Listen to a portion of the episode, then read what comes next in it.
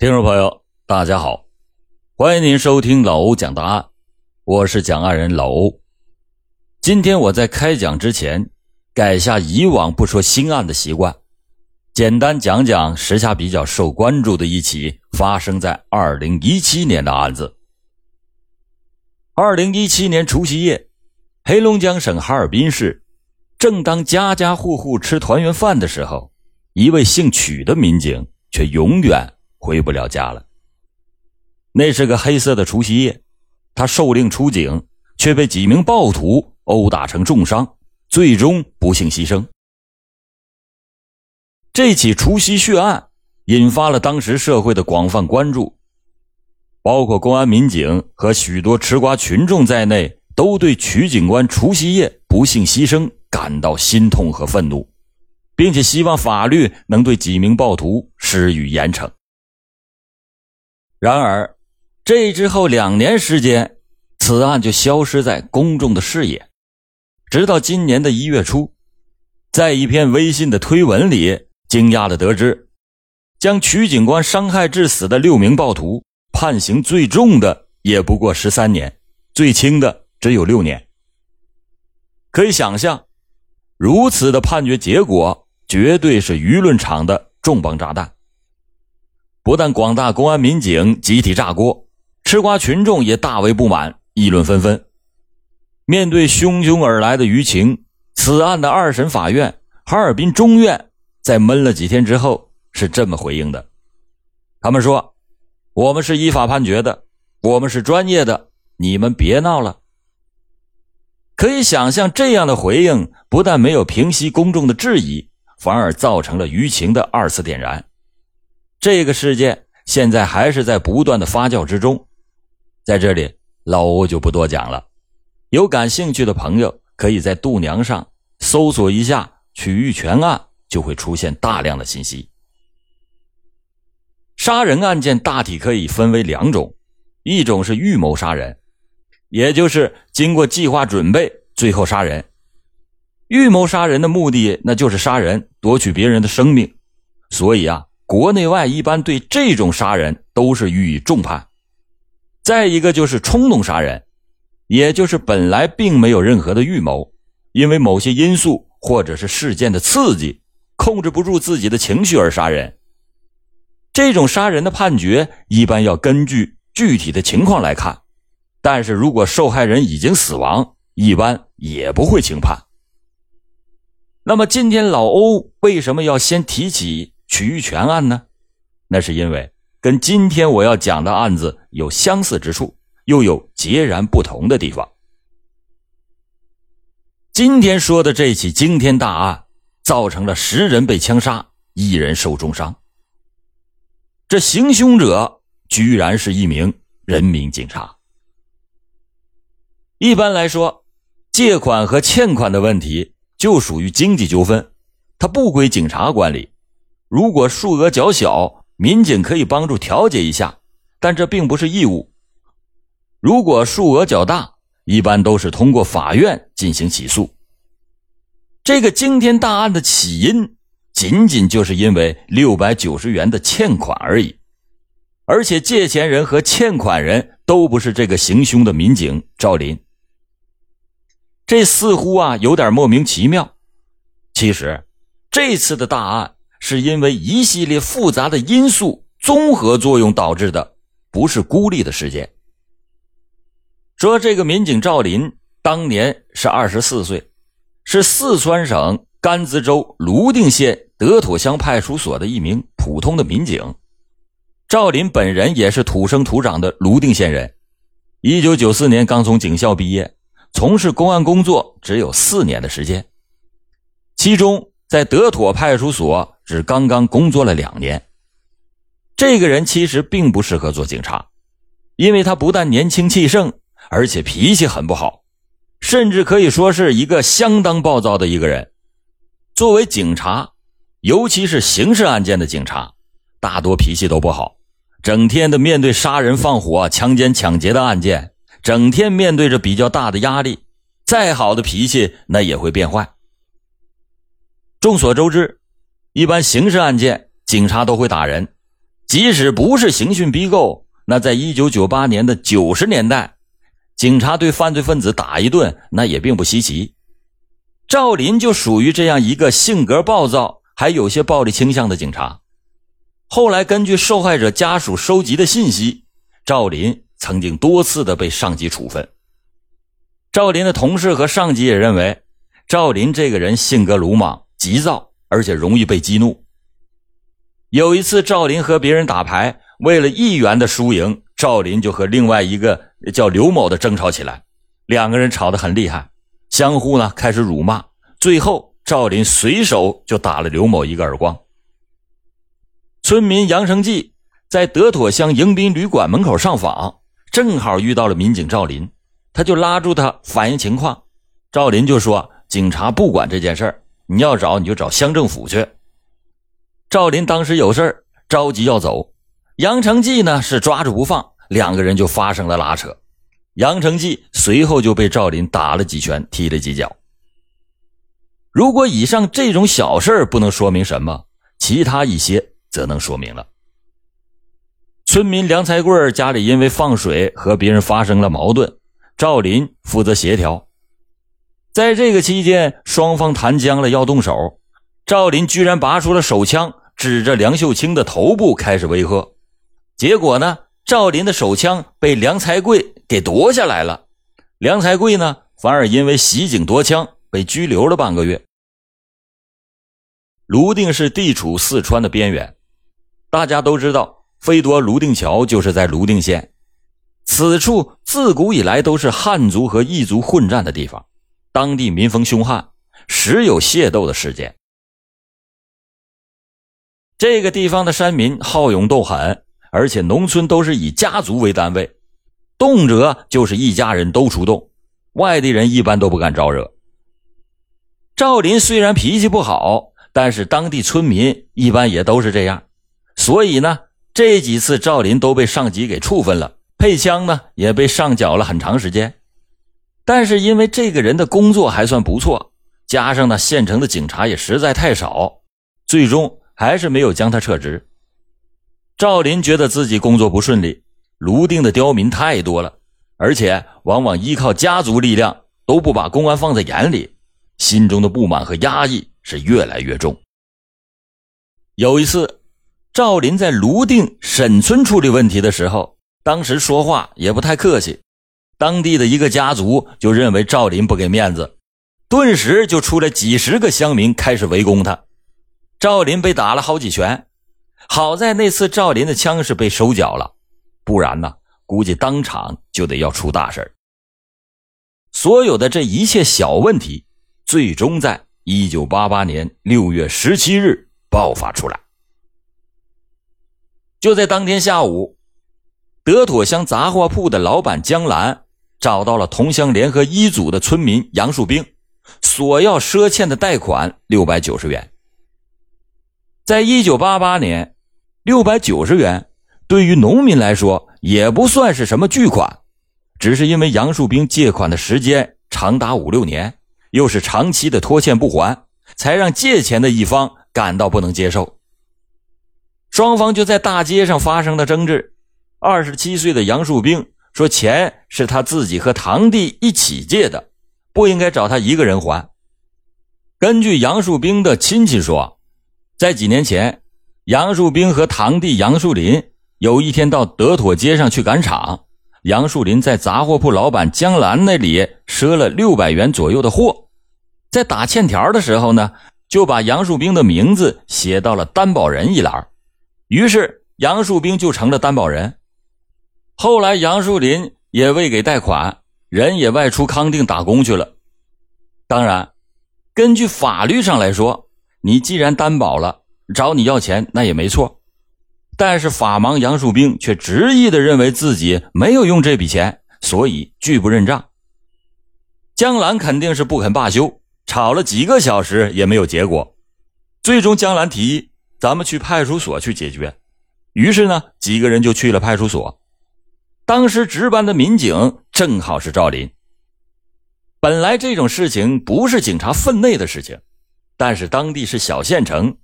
民警往往要管很多乱七八糟的事情，赵林呢也就帮助他们协调。经过赵林的调解，最终双方达成了协议，由杨树兵的姐夫王天礼给江兰打了一张欠条，并且答应在第二天一定归还。对于当时是如何协调的，说法不一。杨树兵后来说是赵林打了他，逼着他找人还钱，他没有办法才找到姐夫王天礼。但是江兰则表示没有这回事因为这事情本来就跟赵林没有关系，赵林不会去因为这种事去打人，更不会为他而去打人。本来这件事情就这么结束了，没想到接下来。事情却迅速的恶化。杨树兵回家以后，就把这件事情告诉了父亲杨怀富和母亲王万英。他说：“啊，赵林是强迫他还钱写欠条，而且还说赵林当时打了他。”当地的家族力量比较强，村里一旦有了矛盾，往往都是全家出动打架。这两个老人听说自己儿子被民警欺负殴打，当时就怒了。于是，就在当天晚上八点左右，杨树兵夫妇俩以及他父母等几个人冲到了借款人江兰那里索要欠条，还不愿意还钱。江兰自然是不可能同意。那江兰的家族也不小，所以江兰本人也是有恃无恐。杨家不敢造次和江兰来硬的，转而就对赵林极为的不满。他们认为，这借款本来是两家的事儿。你赵林非要强插一手逼他们还钱，那岂不是仗势欺人？当天晚上，他们又去派出所找赵林理论，但是当天晚上却没有找着赵林。这伙人当时还是比较嚣张的。一位不愿意说出姓名的警方人士透露说，六月十七日那天晚上，德妥乡农民杨怀富纠集了二十多人，手拿着刀棒，气势汹汹的来到了德妥派出所。要找赵林算账，扬言要修理一下赵林。当时派出所的所长叫彭建军，他把赵林的枪下下来锁在了办公桌里，并且叫赵林：“你赶快离开派出所，先出去躲躲。”杨怀富等人当天晚上并没有找到赵林，便离去了。但是在离去的时候说：“第二天我们还要来找赵林。”于是就在第二天。也就是六月十八日上午九点三十分左右，杨树兵、王万英、高建康召集了亲戚和儿女、亲家，一共十一人，包括数名妇女，全部都到德妥派出所向赵林索要欠条，并且指责了赵林打了杨树兵。这一共十一个人就不一一介绍了，都是他们一个家族的。以上的这十一个人后来都被枪杀，分别是德妥乡联合村。南头村的村民，这里边的王天礼是唯一的一个伤者，他是德妥乡南头村的村民。显然可以看出，如果你要是单纯的找赵林要说法，你不需要带这么多人，更不需要五个二三十岁的壮年男人。这显然杨家不仅仅是来解决问题的，已经是准备大闹一场。面对杨家的指责，赵林当场否认。并且表示自己是按规章做事，有不满你可以找上级领导反映。但是杨家却认为是你赵林打了杨树兵，强迫杨树兵还钱，属于明目张胆的欺负人。这双方是越说越僵，最后相互开始谩骂起来，到了最后竟然动起了手。刚开始，赵林把骂的最凶的老年妇女王万英推出了办公室。杨树兵的老婆高建美当时正怀孕，她看到婆婆被赵林推出来，冲上去就和赵林开始厮打。她这一拳呢，就打到了赵林的脸部。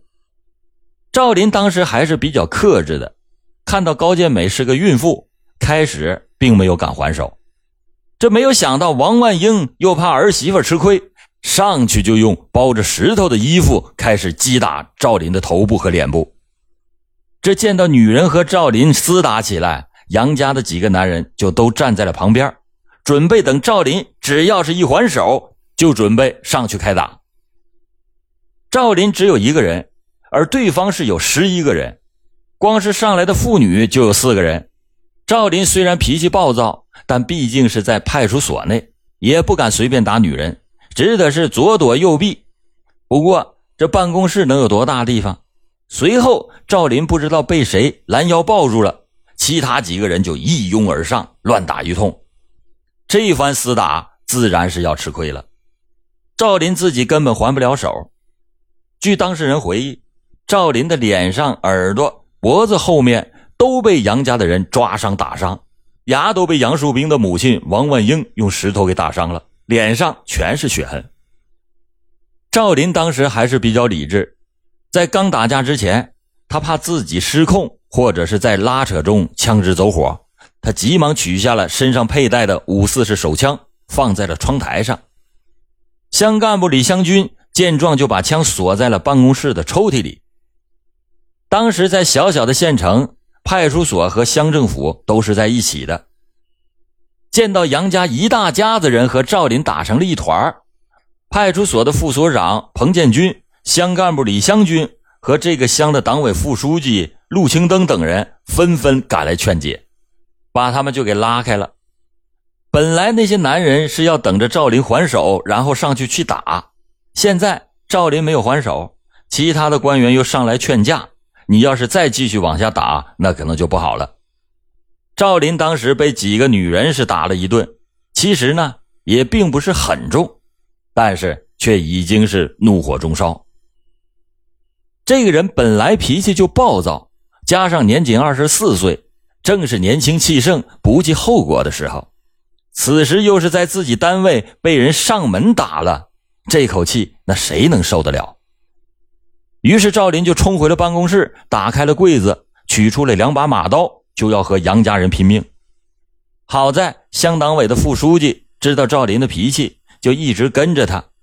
现在他看到赵林拿着刀，就赶忙的夺了下来。随后呢，就让赵林赶快回家冷静冷静。此时的杨家也被其他人劝告，走出了乡政府。当时派出所的一个民警回忆当时的情况。还有些愤愤地说：“十八号的上午，杨怀富那帮人一早就来到了派出所找赵林。本来领导让赵林暂时的不要来上班，躲一躲。可赵林觉得太窝囊了。那天呢，并没有马上离开派出所。杨怀富这伙人就围住了赵林，开始争吵。几个妇女各自手里都拿着一件包着碗大石头的衣服。”向赵林的身上、背上、脸上不停的打去。当时赵林的身上、背上、脸上就挨了好多下。杨树兵等这些年轻的壮汉就站在了媳妇们的周围，就等着赵林还手，他们便可一拥而上。赵林当时可能是激愤过头，冲进办公室，拿出枪来就开始向围攻他的人射击。不过当时赵林已经气晕了头。基本呢就失去了理智，他用手铐撬开了两个抽屉，取走了五四式手枪和配给他的三十五发子弹。在当时，一个民警一年只给三十五发子弹。随后，他对别人说自己要回家，派出所的副所长也就同意了。当然，赵林此时应该是有报复的念头，不然他拿枪也没有道理。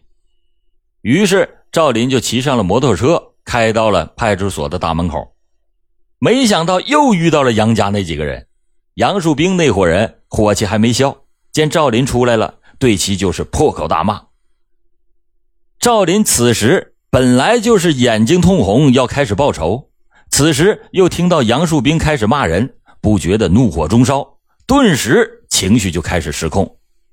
赵林停下了摩托车，掏出了五四式手枪，对准杨树兵、王万英。高建梅连开了数枪。五四式手枪本来是军用手枪，威力很大，子弹的穿透力和杀伤力都很强。这三个人做梦也没有想到赵林会开枪杀人，措手不及，当场就被全部击毙。其中孕妇高建梅中枪以后，一时还没死，赵林就冲了上去，对准她的头部又补了一枪，打得脑浆迸裂。这边呢，女人杨淑荣看见母亲王万英中枪倒地，急忙的就跑了过来，抱着他的娘啊，就开始痛哭起来。赵林是毫不留情的对准了杨树荣，就是一枪，杨树荣当场倒地。赵林又对准杨树荣的头部连补了两枪，将他打死。杨树荣的丈夫陈国强见赵林开枪杀人，当时吓得已经是不知所措了，站在原地开始不停的发抖，也被赵林一枪打穿面部，当场死亡。高建梅的堂妹王英，当时正领着五岁的小侄女王瑶在门口走路，听到枪声以后还不知道怎么回事赵林就追了上来，对准王英就是一枪，子弹穿通了动脉。血液飞溅出十多米远，小女孩王瑶当时吓得大哭起来。好在赵林当时还有点人性，没对小孩开枪，转身骑上摩托车冲上了街道。这杀了六个人，赵林此时已经是杀红了眼，反正是杀一个也是死，杀十个也是死。赵林就骑着摩托车在拐弯处又向王志军、杨树红、杨怀富追击。当时杨树红和王志军就在街上，他们看到赵林开枪杀了王英，吓得是撒腿就跑。赵林骑车沿着街追了上去，对准王军就是一枪，子弹穿胸击破了心脏，王志军当场死亡。而在旁边不远的地方，五十六岁的杨怀富岁数比较大，他看到赵林杀人，倒是没有跑，他怕赵林追杀其他的亲戚。就果断的冲上去拦住了他，大声的喊：“不要开枪！”赵林是一言不发，抬手就是一枪，子弹从他的后脖颈窝射进了身体。杨怀富在地上挣扎了一会儿，也就断了气。随后，赵林又追到了玉米地里，把慌不择路的杨树红数枪击毙。杀了这么多人，赵林还不罢休。用他后来在法庭上的话来说，他说。反正已经杀了，干脆杀光好了。如果要是不杀光，怕他们报复自己的妻儿。于是赵林再次的骑上摩托车，把车开到了距离乡政府二百米远的高开勋家。他一脚踢开门，冲到了高开勋的家里，向高开勋连开两枪，其中一枪击中了腹部，造成了腹部穿通伤，伤及了多个脏器。这个高开勋经泸定县医院抢救无效而死亡。出门以后，赵林又冲到了王天礼家，对着他的脖颈开了一枪，子弹穿过脖子飞过，王天礼就倒在了地上，血流了一大滩。赵林以为这王天礼也死了，转身就离开了王家，没想到王天礼这个人的命啊，还真挺大，流了很多的血，却没有死亡。经过及时的抢救脱险之后，成了唯一一个伤者。这在短短的一个小时之内，赵林枪杀了九人，重伤了两人。这在短短的一个小时之内，赵林枪杀了十人，重伤一人。赵林作为一个民警，知道自己犯了惊天的大案。就在当天的下午一点二十分，赵林来到了石棉县公安局新棉派出所投案自首。同时交出了五四式手枪和没有用完的十几发子弹。此时，对于小小的泸定县来说，无异于一颗原子弹爆炸，直到今天也是街头巷尾的话题。当地老百姓虽然大多不屑杨家围攻赵林以人多欺负人少的行为，却对赵林连续杀人，甚至对孕妇也连续补枪的凶狠手段十分胆寒。一个二十多岁的现场目击者说，在事发的当时，他正好在乡政府旁边的一个铺子里喝茶，听到第一声枪响以后，他就放下茶碗跑出去看热闹。他看见赵林一枪一个，连续的打死了四五个人，其他的人呢一窝蜂似的吓得四处逃窜。有一个人刚跑到铁门外，赵林甩手一枪，那个人就倒在了路边，脑袋上的血立马就喷了出来。赵林飞身跨上了摩托车，开始追赶正在逃命的人。有两个人刚跑出乡政府不远，赵林的摩托车就追了上去，一枪一个，两个人随着枪声就倒下了。那情景啊，真像是香港的警匪片赵林骑着摩托车跑远以后，他发现自己吓得一身都是冷汗，心口直跳，吓得差点尿了裤子。八月二日，四川甘孜州中级人民法院公开审理了泸定六幺八特大持枪杀人案。被告人赵林犯故意杀人罪，被一审判处了死刑，剥夺政治权利终身。